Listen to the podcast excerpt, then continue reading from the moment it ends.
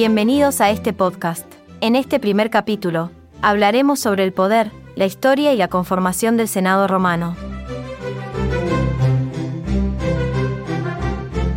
El Senado romano ha sido una institución política constante desde los inicios de Roma hasta su caída.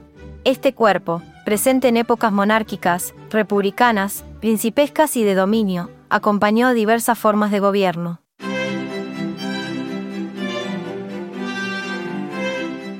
El término senatus proviene de senex, que significa anciano, ya que los primeros senadores eran jefes de familia que envejecían durante sus cargos.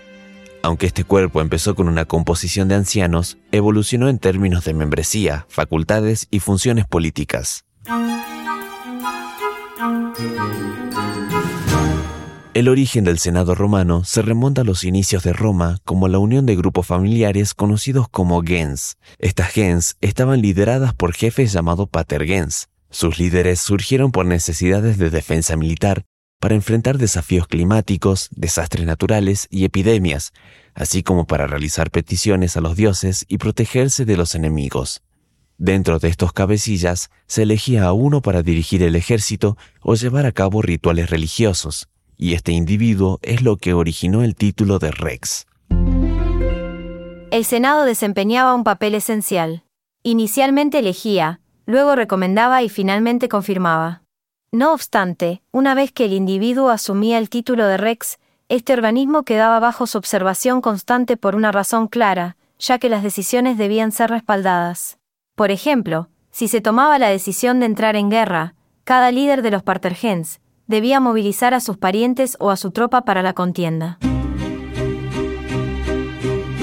Entre la muerte de un rex y la asunción de otro, había un periodo llamado interregnum, que significa entre dos reinados. Durante este tiempo, un senador distinto gobernaba cada cinco días. A este senador temporal se le llamaba interrex. Mientras tanto, las discusiones sobre quién sería designado como Rex se daban entre los senadores.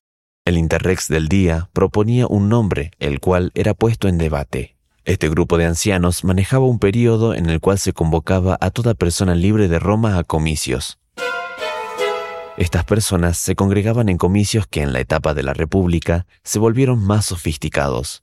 Votaban directamente si aprobaban o no al candidato a Rex. Si la aprobación era positiva, todavía no se convertía en Rex, pasaba a un nuevo grupo conformado también por jefes de familia, es decir, los patricios de ese periodo.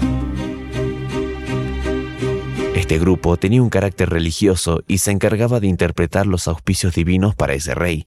Analizaban si los auspicios eran favorables o desfavorables, y este juicio estaba basado en observaciones subjetivas, como el vuelo de aves o señales en el cielo. Finalmente, este grupo determinaba si todo estaba en orden y si ese candidato podía convertirse en Rex. En ese punto, asumía como Rex.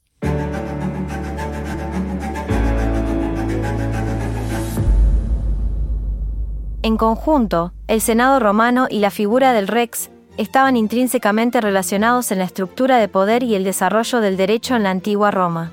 Se destaca como estas instituciones históricas, siguen teniendo relevancia en la comprensión de la evolución de las sociedades y su impacto en la creación de sistemas legales contemporáneos. Esto fue todo por hoy. Recuerden ver la teoría en los libros, no solo en el módulo. Los esperamos en la segunda parte de este podcast.